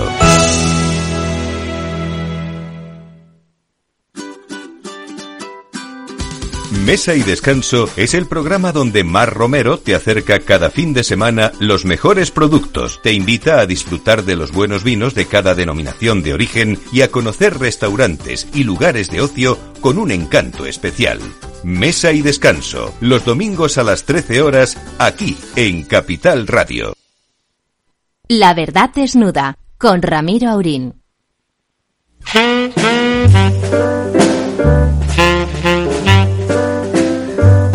Aquí estamos de vuelta y si Dios quiere tendremos al otro lado del teléfono, hoy va la cosa de análisis geoestratégico, a don Carlos Malamut. ¿Está usted ahí, don Carlos? Aquí estoy, sí, en efecto. Pues muchísimas gracias por acompañarnos. Don Carlos Malamut es eh, probablemente, probablemente eh, el mayor experto eh, en geoestrategia en relación a Iberoamérica y bueno, él es colaborador, eh, colaborador oficial de, del, del Real Instituto Elcano. Eh, es usted, eh, originalmente es usted argentino, ¿verdad, don Carlos? En, en efecto, sí, nací en Buenos Aires, aunque llevo aquí 46 años. ¿Y sigue usted viviendo en Buenos Aires? No, no, no. Ah, en España. ¿no? No, no, exacto, no, yo tenía entendido que vivía usted en Madrid, ahora digo, pues que sí que, o sea que, por lo tanto, es usted español de pleno derecho, con toda la seguridad, ¿no? Totalmente, sí. Y de hecho, de hecho, mantiene usted apenas un ligerísimo acento lejano. Bueno, Ah, soy, soy, soy bilingüe. cuando usted quiere, habla español y cuando quiere vos, sos porteño, ¿no? De- de- depende del interlocutor. ¿no? Claro, es Casi cierto que además automático. Eh, eh, sí, yo le- lo entiendo perfectamente. L- además, eh, siendo de Buenos Aires el porteño, ese es el acento muy bonito, el más difícil de, de olvidar. Bueno, estamos aquí, la, la pertinencia de que don Carlos nos acompañe. Se ha quedado con nosotros don Servando, que está en nuestra mesa y como embajador también podrá participar y colaborar en el debate. El, el análisis es eh, de una forma inexorable y en algún caso yo creo con, con, con matices casi de absurdo. Iberoamérica está girando hacia un izquierdismo, porque no es hacia una socialdemocracia, no es hacia una, una balanza dentro de, de lo que es el juego democrático entre, entre el centro derecha y bueno, y un centro izquierda, un- una necesidad que seguramente en muchas ocasiones en Iberoamérica es necesaria, muchas veces las élites pues son poco sensibles y un gobierno, un gobierno que equilibre eso puede tener sentido. No es lo que está ocurriendo. Y a mí me gustaría preguntarle, antes de empezar, le robo la palabra esta vez a don Ramón como la primera, ¿cómo, cómo justifica usted, don Carlos, que en un país como Colombia que sobre todo está viviendo en sus carnes, sufriendo en sus carnes el éxodo de los venezolanos por culpa del chavismo, por, por la parte sur yéndose hacia Ecuador en una especie de caravanas tremendas que, he conocido. Luego la- lo que es el país en sí con 6, 7 millones de venezolanos que, bueno, que, que pobre gente han ido allí, que por lo tanto están viendo la presión, la miseria a la que han sometido ese tipo de régimen, ese, ese populismo supuestamente de izquierdas, por llamarle algo, y acaban de votar, acaban de votar a Petro, un ex miembro del MI6. ¿Cómo, cómo lo justifica eh, y, qué, y qué implicaciones geoestratégicas tiene?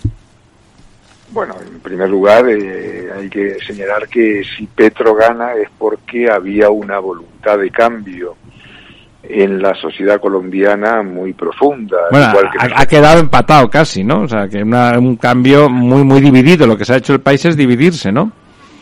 Bueno, eh, pero eh, tanto Petro como Hernández, pues eh, de alguna manera eh, implicaban el rechazo a la política tradicional, Sí, a los partidos tradicionales, y, y en ese sentido, pues, eh, como pasó en Perú, por ejemplo, o en otras partes de la región, eh, la segunda vuelta se dirimió entre dos populistas, un populista de izquierda y un populista de derecha. ¿no? Entonces, Efectivamente. entonces, eh, ahí eh, primó, en el caso concreto de Colombia, la voluntad de cambio que está muy extendida en el país frente al antipetrismo, que es otro sentimiento muy muy potente, ¿no? Entonces, eh, lo que ocurre es que eh, Hernández, su, su rival, que era un, prácticamente un outsider, es verdad que había sido alcalde de una ciudad importante, Bucaramanga del país, pero este hombre eh, prácticamente sin, sin experiencia política, sobre todo en las grandes ligas, pues eh, hizo su campaña básicamente en torno al buen manejo de las redes sociales, se lo llamaba el rey del TikTok, pero una de las premisas de los outsiders es que eh, si se exponen demasiado a, a la luz mediática, al foco mediático, pues empiezan a perder eh, viveza, presteza y, y- y empiezan a salirse y a reducir todas sus inconsistencias. ¿no? Y pierden magia, pierden magia, ¿verdad? pierde, sí, el, el, el- el mago Hernández se quedó sin, sin, sin trucos en la chistera, ¿no? Entonces, por ejemplo, cuando una, un tribunal colombiano ordenó que, que debatieran eh, los dos candidatos, Petro y él, él hizo lo posible para no debatir porque si iba lo, lo machacaban, ¿no? Pero eso mostró claramente sus, sus limitaciones, ¿no? Su debilidad. Eso, exacto. Ahora, respecto al, al, al M-19, lo que hay que decir es que fue una guerrilla un poco singular, ¿no? Es decir, no es que no haya realizado acciones violentas, que la realizó, sobre su conciencia pesa, por ejemplo, la toma del Palacio de Justicia, que fue resuelta violentamente con una cantidad importante de muertos, destrucción del edificio, etcétera, etcétera. Pero también hay que señalar que eh, se desmovilizaron rápidamente, alcanzaron un acuerdo con el Estado colombiano y en buena medida el impulso para la reforma constitucional de 1991 vino de sus filas, ¿no? Y gente como, por ejemplo, Navarro Wolf, hoy es un político muy reconocido dentro del sistema colombiano. Entonces, eh, yo te preguntaría, buen, buenas noches, eh, Carlos ¿Qué tal. Ramón? ¿Cómo estás? Bien, ¿y tú? Me alegro Bien, mucho de que bien. nuevamente estés prácticamente sentado en esta mesa redonda de la verdad desnuda para hablar de un tema que nos concierne mucho, porque claro, eh, yo recuerdo siempre el, el artículo primero de la Constitución de Cádiz de 1812, que dice la nación española es la reunión de todos los españoles de ambos hemisferios. Vosotros sois los españoles de América, nosotros los españoles de Europa y otros que van cambiando en una dirección o la otra. Entonces, lo que está pasando en Iberoamérica nos inquieta, porque claro, si se ve un mapa y se repasa, pues gobiernos de izquierda más o menos, pues está México, Honduras, Nicaragua, Nicaragua una composición dictatorial, un gobierno izquierdista Manón Tropo en Panamá, en Colombia lo va a ser, en Venezuela lo es, en Perú también, en Bolivia eh, con algunas revisiones sobre lo que fue el anterior presidente, Chile con el caso de Gabriel Boric y Argentina pues en una situación similar, etcétera, etcétera. Eh, todo esto por primera vez empieza a plantearse si va a haber un liderazgo en, en Hispanoamérica o en Iberoamérica o si quieres en América Latina. Entonces, eh, va a haber un liderazgo porque claro, es una parte importante del mundo. No cuenta para nada en casi nada. Esa es la verdad. No cuenta Bueno, es, es uno de los, de los- de los eh, grandes problemas. Claro, y, hemos visto, por ejemplo, en Madrid, pues se ha hablado de África, se habla de yihadismo, se habla de los problemas de Asia, se problema, China aparece diez veces en la, y, y vosotros, o, o la parte que tú tenías anteriormente en tu origen, o que tienes, pues eh, es una especie de limbo, y la gente se pregunta, ¿va a haber un liderazgo? ¿O ¿Se va a esperar a que vuelva Lula? ¿O, o Gustavo Petro es el líder en potencia? Y te preguntaría también si este Antonio Gutiérrez Rubí es tan importante artífice en la campaña de- del propio Petro, etcétera, etcétera. ¿Va a haber un liderazgo o va a seguir la cosa desaunida en unas reuniones más o menos Folclóricas. eh, folclóricas, etcétera, etcétera. Cuba, naturalmente, sigue en ese izquierdismo. La República Dominicana está muy, muy, muy, muy diferenciada en muchos aspectos, otra cosa fuera de lo normal dentro de la región. Entonces, de- tu, tu, tu contestación, ¿cuál podría ser? ¿Hay pretensiones de liderazgo o van a esperar a Lula, lo cual sería un paso atrás?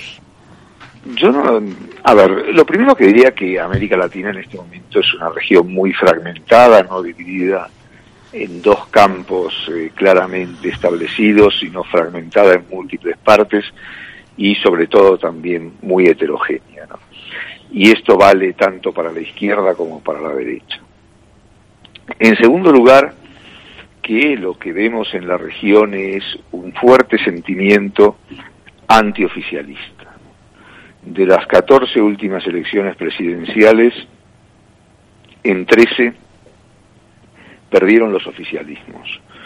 Solo ganaron en una. ¿Cuál fue? Nicaragua, donde eh, si Ortega ganó, ganó por fraude. Claro, ganó es una forma de hablar, ¿verdad? En ese caso. Es- exacto, pero, pero en todas las demás, y con independencia de su color político, primó el voto del descontento, el voto bronca, el voto del cabreo.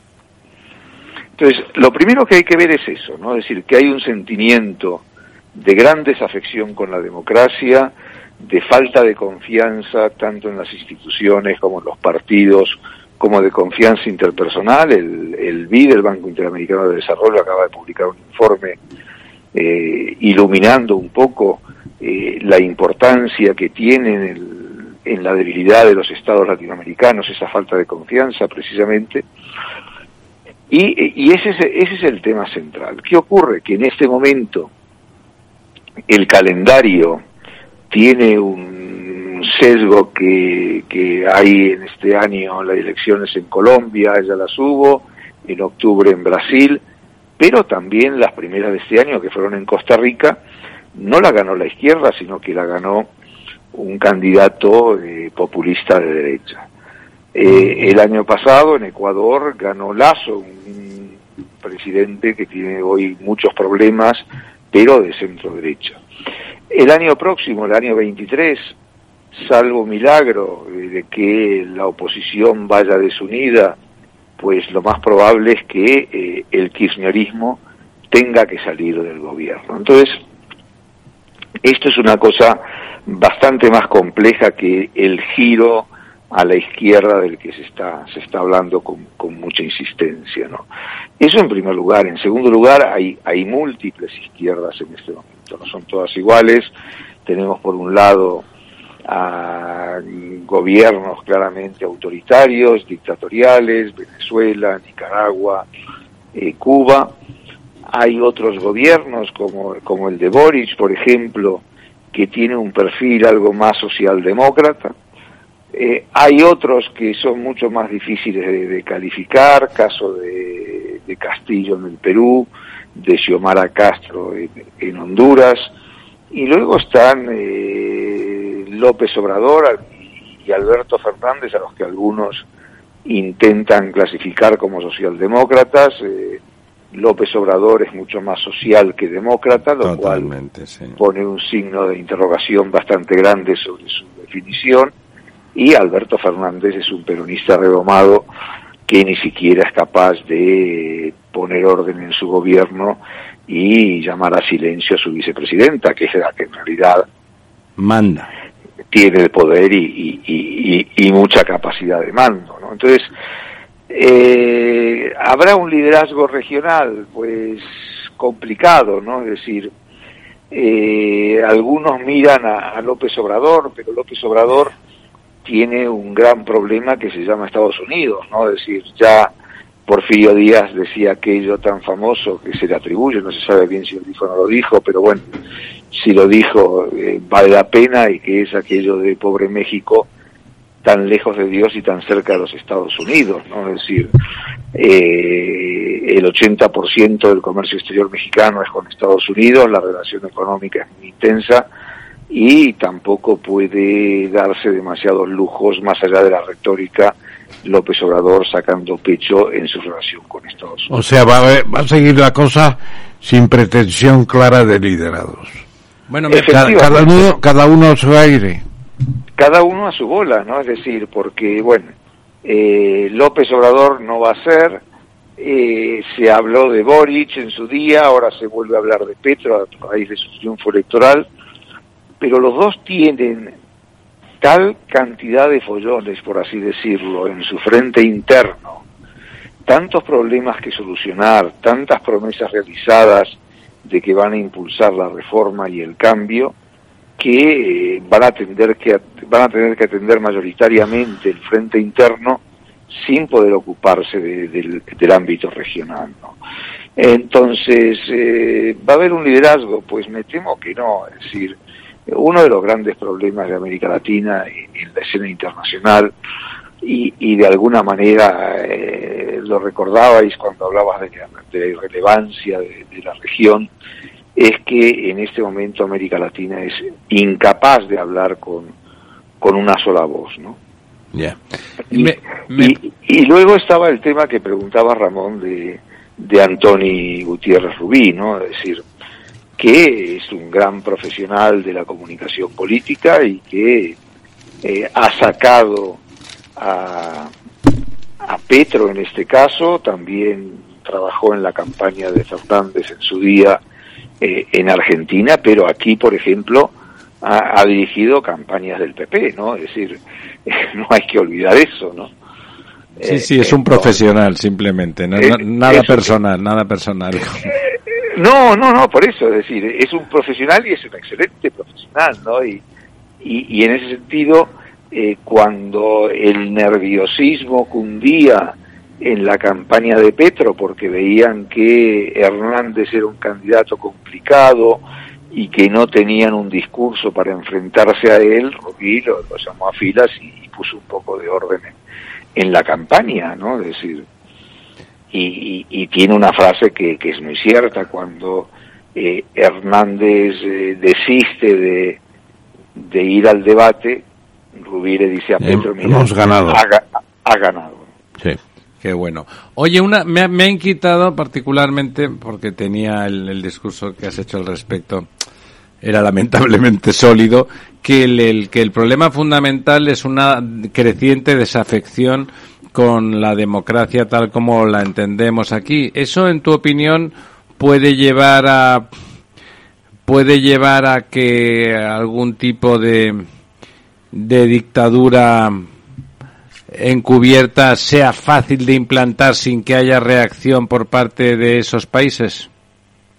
Podría ser, en, en realidad, digamos, lo que está generando esa desafección con la democracia es, por un lado, mayor eh, polarización, mayor fragmentación en los parlamentos, lo cual dificulta la gobernabilidad. Nos encontramos con que muchos gobiernos eh, en la región se enfrentan eh, a, a parlamentos fragmentados, pero donde ellos mismos como gobierno están en minoría, lo cual hace que la gobernabilidad sea mucho más, más complicado. Un fenómeno que se da en América Latina, pero que cada vez es más, está más presente en todo el mundo democrático, que es que la luna de miel de los presidentes recién elegidos con sus sociedades se está haciendo cada vez más corta.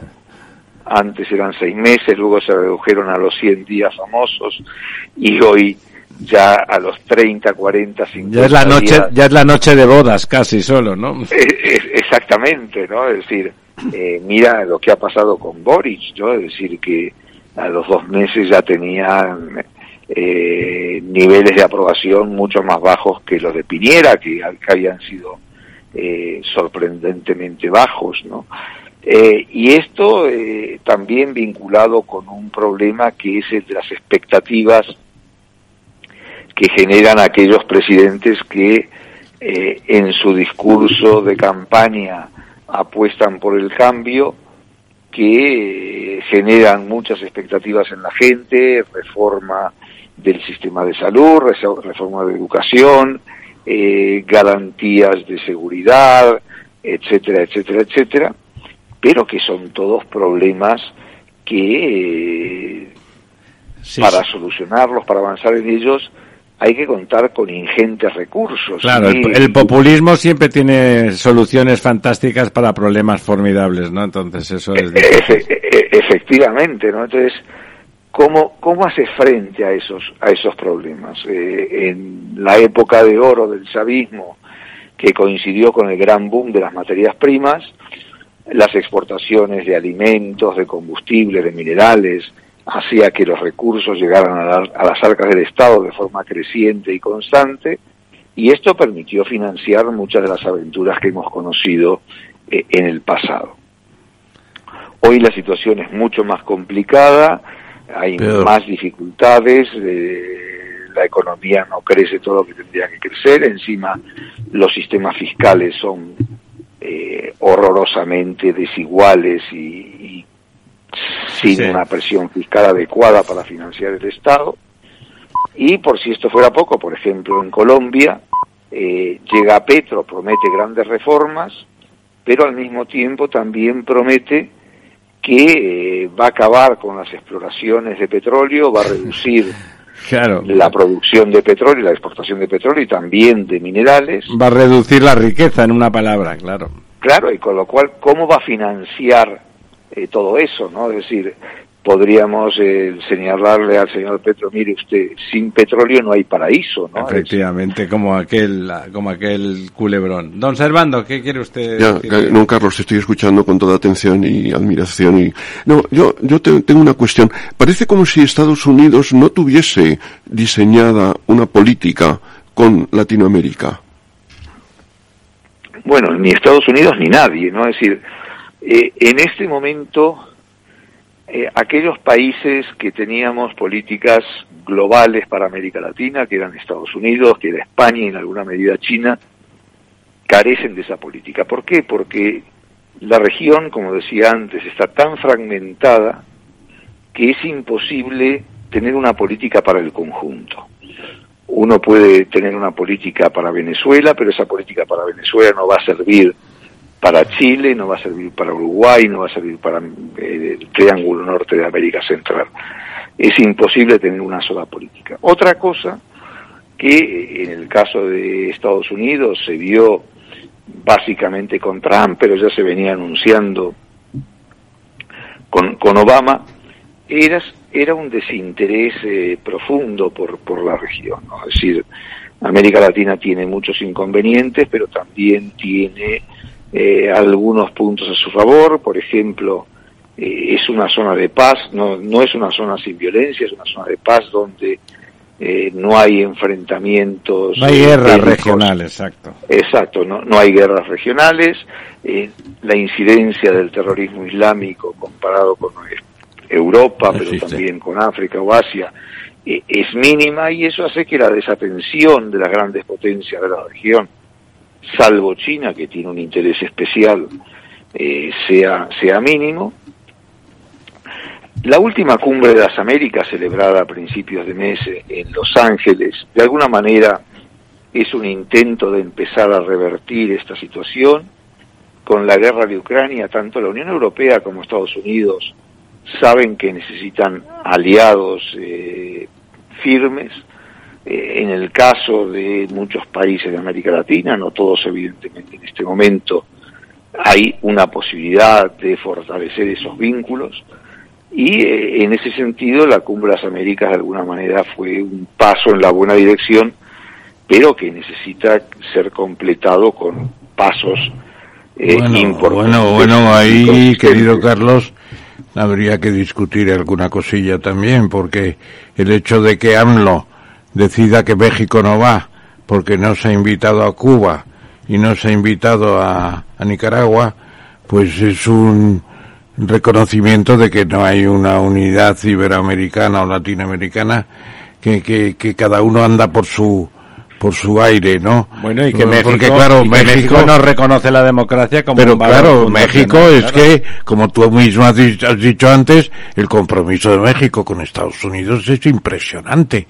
Y que no vaya a la reunión de las Américas, bueno, pues ha sido una bofetada a los Estados Unidos, decirles ustedes aquí no pintan nada porque nosotros hacemos lo que queremos. Bueno, pero dejando ese tema eh, ahí en una posición para atacarlo quizá en otro momento, yo te preguntaría un tema que a mí me preocupa especialmente. Yo he propuesto hace poco a una persona de la Real Academia Española que España debería dedicar los fondos europeos una parte a estudiar y hacer un atlas de las lenguas indígenas. ¿Por qué digo esto? De las lenguas indígenas de las Américas que son más de mil y que muchas están muy activas.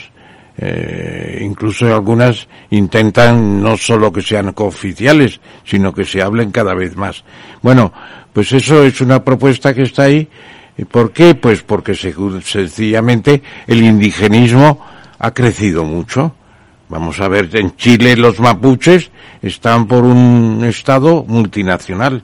En Bolivia ya lo tienen hace, hace tiempo, eh, desde los tiempos de Evo Morales, ¿no? En el Ecuador, tres cuartos de lo mismo, hay un movimiento indigenista brutal que tiene paralizado el país y que prácticamente lo que plantean es que se marche el presidente de la República, Guillermo Lasso. En Perú, bueno, no sé qué hará Castillo, pero también hay un movimiento en esa línea y no digamos en, en otros países, incluso en Panamá, gran parte del territorio lo tienen, lo tienen, por así decirlo, no inutilizado, pero sí con baja utilidad por, por las reivindicaciones de tierras de las tribus originarias, naciones originarias, que se dice cada vez más. ¿Hasta dónde va a llegar ese, ese, digamos, indigenismo? ¿Tú crees que puede crear un nuevo problema importante? Ya lo es en Chile, ya es en otros países. ¿Qué, qué te Bueno, parece? esto va, va a depender mucho de, de- de la situación de cada, de cada país y de la capacidad de los gobiernos y de las élites de dar respuesta a las demandas, muchas de ellas eh, necesarias y lógicas de los pueblos indígenas, ¿no? Es decir, eh, en la medida en que eh, se siga discriminándolos sin incorporarlos a la vida social, a la vida política, a la vida económica, sin dotarlos de los sistemas educativos eh, necesarios, evidentemente hay caldo de cultivo para que en algunos países este movimiento crezca. Evidentemente hay grandes diferencias entre los países, eh, más allá de la composición étnica, ya que definir quién es indígena y quién no es muy complicado, hay mucho de autopercepción, pero también mucho de cómo está estructurada cada una de las, de las sociedades. Y hay margen de crecimiento en, en algunos lugares, eh, evidentemente, y en otras, eh, en otros mucho menos. ¿no? Es decir, Inclu- sentido, por ejemplo- inclu- incluso en Argentina tenéis un problema con vuestros mapuches que están a los Sí, dos pero- lados pero- de la pero- cordillera, ¿no? Es muy pequeño. Pero es muy marginal. En Argentina, comparado con Chile, el problema es mucho más, es más marginal, ¿no? Y eh, por supuesto que hay algunas organizaciones dentro de los mapuches que intentan crear la- el mayor problema posible, pero eh, no, no es lo mismo. Ahora, yendo al principio de tu pregunta, me parece que esa iniciativa sería muy, muy buena de sacar adelante, ¿no? Es decir, La de la Real Academia Española. la de, exacto, la El de- Atlas, el Atlas de Lenguas Indígenas. de poner de poner en valor las lenguas indígenas y mostrar que bueno que es Que se respetaron gran- en gran medida. Que se gran respetaron activo bueno durante la colonia por supuesto que sí ¿no? enormemente. ahora eh, lo que hay que tener presente también es que eh, en este momento la, la política tanto de la Academia Española como de las restantes academias eh, de la América Latina que habla español o de Hispanoamérica en este caso, pues es una clara apuesta por el panhispanismo. ¿no?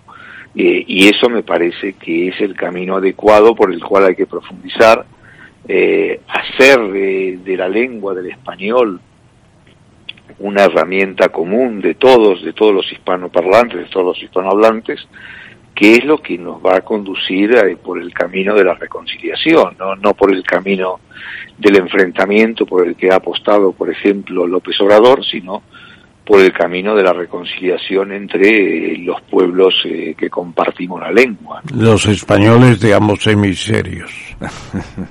que ahora tienen otro.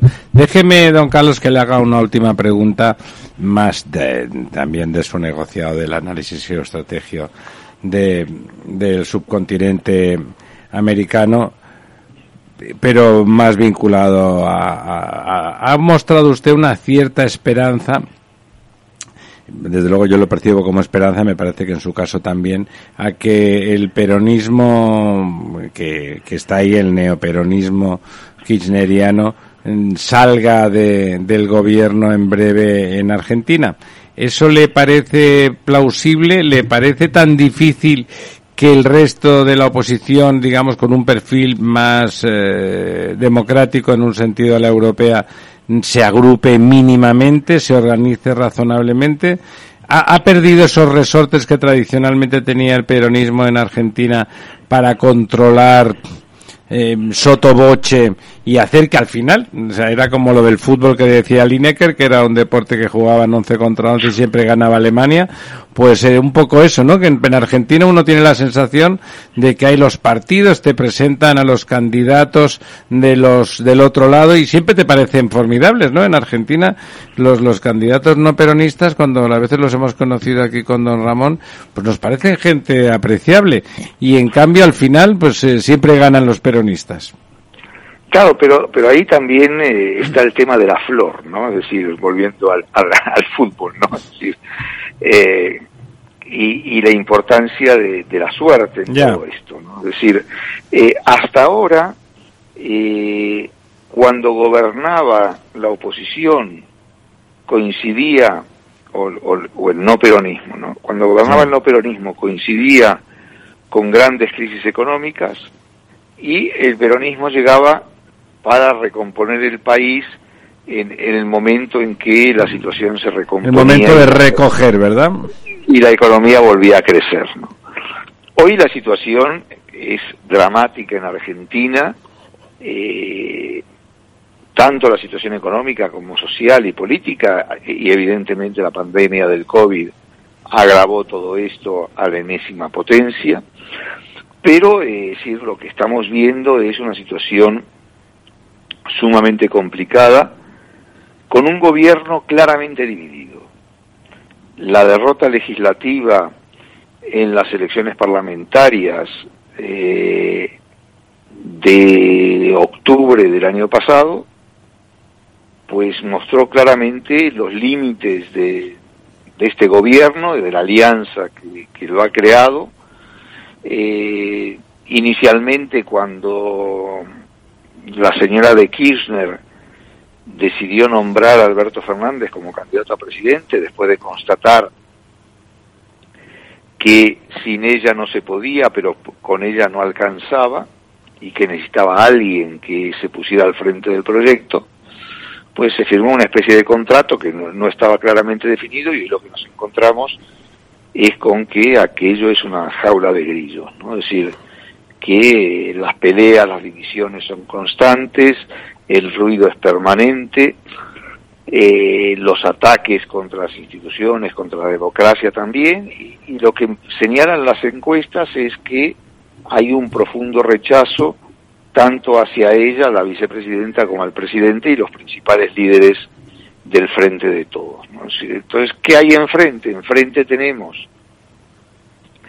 a la coalición formada eh, en torno a Macri entre eh, el PRO, que es el partido de Macri, y los radicales, y esa coalición que eh, ganó en 2015, que tuvo un buen desempeño en las parlamentarias del año pasado, afronta con perspectivas de éxito las elecciones presidenciales que van a tener lugar en octubre del año próximo. Pero para afrontar con garantías de éxito, eh, la, el requisito sine qua non es que eh, vayan unidos, porque si van separados y se dividen, eh, pueden tener un fuerte varapalo, ¿no? un fuerte batacazo. Es posible, es posible, pero también lo otro también es posible, es decir, lo que vemos, por ejemplo, en Venezuela, en, lo vimos en Bolivia, eh, en alguna medida en Ecuador, es que cuando la oposición va desunida, eh, es más fácil para los políticos de turno, para aquellos que intentan mantenerse en el poder, como en su día intentó Correa o Evo Morales, eh, ganar elecciones por cualquier mecanismo. Pero eh, sí, la oposición se unifica y en el caso de la Argentina, hasta ahora lo han hecho relativamente bien, si permanecen unidos, sus garantías de sacar del gobierno en las próximas elecciones al, al peronismo son elevadas, ¿no? Es decir, eh, eh, uno de los problemas de Argentina hoy, que es un problema estructural y que pone muy nerviosa a la gente, es la inflación, ¿no? Este momento la inflación proyectada en Argentina podría rondar entre el 80 y el 6% anual. Qué barbaridad. Eh, y lo Está- cual estamos Argentina- llorando aquí por nuestro 10% del mes de junio, que es tremendo, pero claro, comparado con eso, eh, es Sí, una no, no, broma. no, es decir, eh, los, los, los márgenes, es decir, eh, ahí, digamos, hay que traer economistas argentinos para que nos gestionen, no solamente en España, sino en Europa, los problemas de la inflación, ¿no? Y, Bueno, y en, e- y en ese sentido, no, no, es decir, hay, hay muchos que son realmente eh, muy serios. Expertos, expertos, lo han vivido con gran intensidad y con gran... Déjeme que le haga una pregunta muy corta, no tenemos más que apenas un minuto, pero luego he pensado que se me estaba olvidando. Hubo un momento en que con Díaz Canel parecía que la sociedad cubana se, se, se levantaba y los ha metido a todos en la cárcel, gente que salió a manifestarse a la calle está condenada a 20 años de prisión y parece que eso se ha frenado en seco a pesar de la desaparición de los Castro. Desde su óptica y su atalaya de análisis, ¿le parece que hay algún futuro para la apertura o para la salida de la dictadura cubana o tenemos para rato? En principio parece que hay para rato, es decir, el aumento de la represión después de los fenómenos de las manifestaciones del 21 de julio es. así lo estarían demostrando, pero también es verdad que esos fenómenos se produjeron de forma bastante sorpresiva y no sería eh, descabellado pensar que en cualquier momento podría Vuelven a, a- adelante, ¿no? y de una manera mucho más aguda todavía. ¿no? Claro, digamos que esos encarcelamientos, 20 años de cárcel les han metido a cualquiera que hayan pillado manifestándose, aunque no tuviese antecedentes políticos. Don Carlos, se nos ha venido el tiempo encima, como siempre, un placer, un placer hablar con usted y nos enteramos con detalle, la verdad, hemos aprendido. Volveremos a llamarle porque ese, como le gusta decir con, con perfil decimonónico a don, a don Ramón, eh, Latinoamérica, Iberoamérica, Hispanoamérica son los españoles del otro lado, con identidad propia, con países propios, con los españoles distintos de ambos de hemisferios. los, de los ambos hemisterios. Un abrazo, Perfecto. don Carlos. Un abrazo, Carlos. Igualmente, muy buenas noches. 15 años con personas y empresas dan para muchas opiniones, reflexiones y conocimientos de recursos humanos. Escucha el Foro de los Recursos Humanos todos los lunes a las 12 del mediodía en Capital Radio, un punto de encuentro de excepción con personas y empresas, con Francisco García Cabello. Los lunes, de 10 y 5 a 11 de la noche, escucha en Capital Radio Una periodista en zapatillas, el programa que te acerca el deporte y la vida sana, dirigido y presentado por Samantha Chocrón. Información sobre carreras, entrevistas a profesionales de la salud, la solidaridad en el mundo del running, todo esto y mucho más te lo ofrece Samantha Chocrón, una periodista en zapatillas. La verdad desnuda. Ramiro Aurín. Capital Radio. Rápidamente, don Ramón, al quid pro quo, vamos allá. Tremendo el batacazo de del crecimiento del PIB en el primer trimestre, tremendo, ¿no? ¿Usted se espera algo así?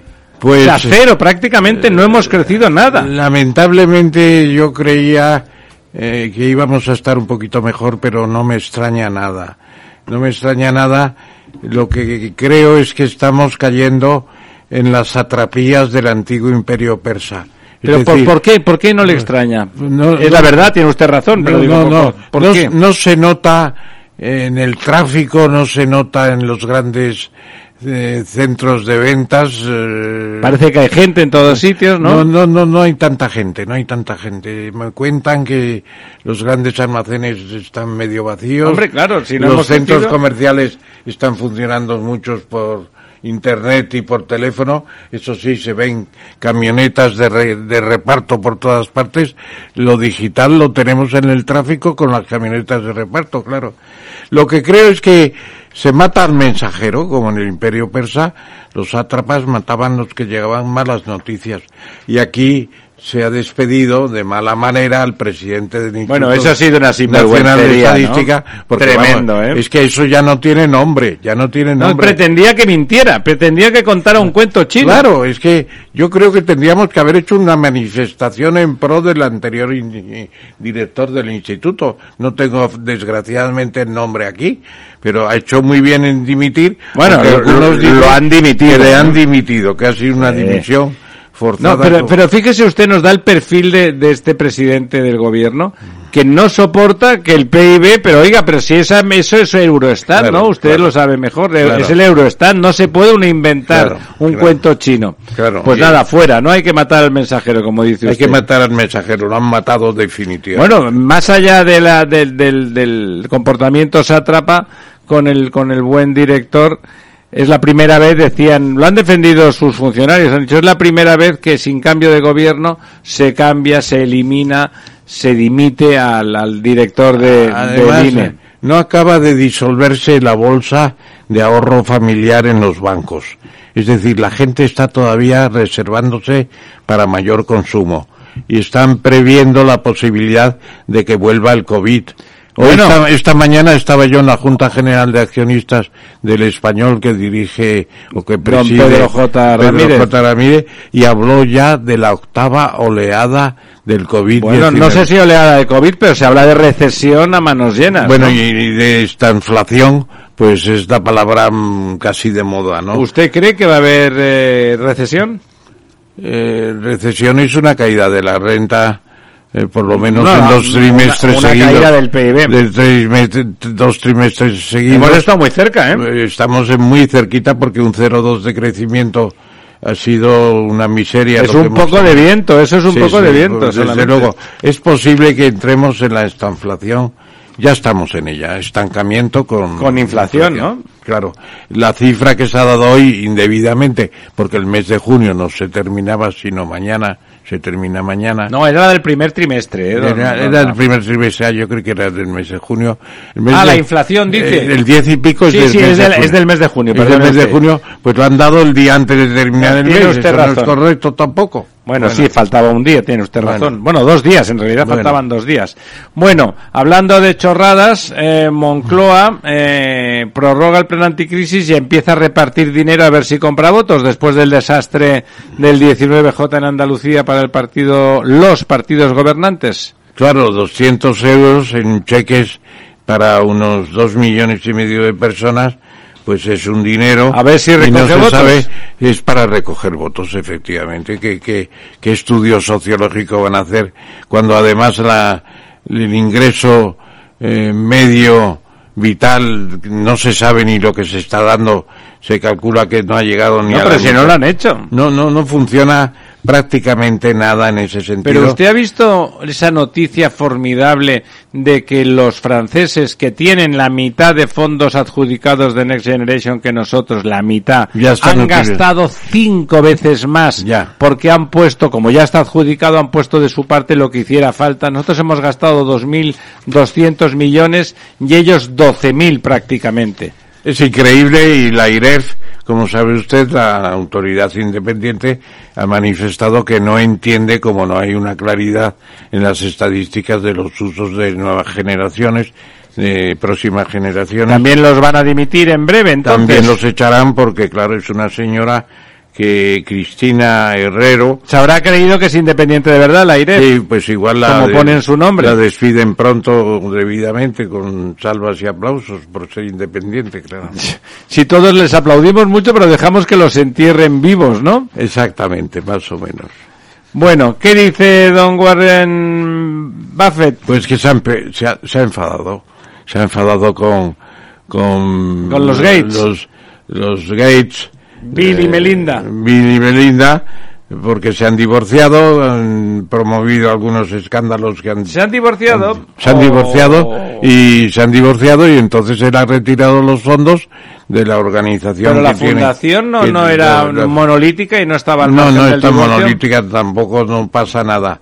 Eh, se ha marchado Warren Buffett en un secreto total y le ha dado el dinero a una ONG que, que, que, que- Que planta que lleva el nombre de su primera esposa y que defiende el derecho al aborto. Parece que te está también teniendo en cuenta Warren Buffett el Bueno, tema la- el retroceso del- Con la edad que tiene Warren. Buffett no creo que pueda abortar. No, por- Lo que ha abortado es la fortuna que les iba a dejar a los Gates.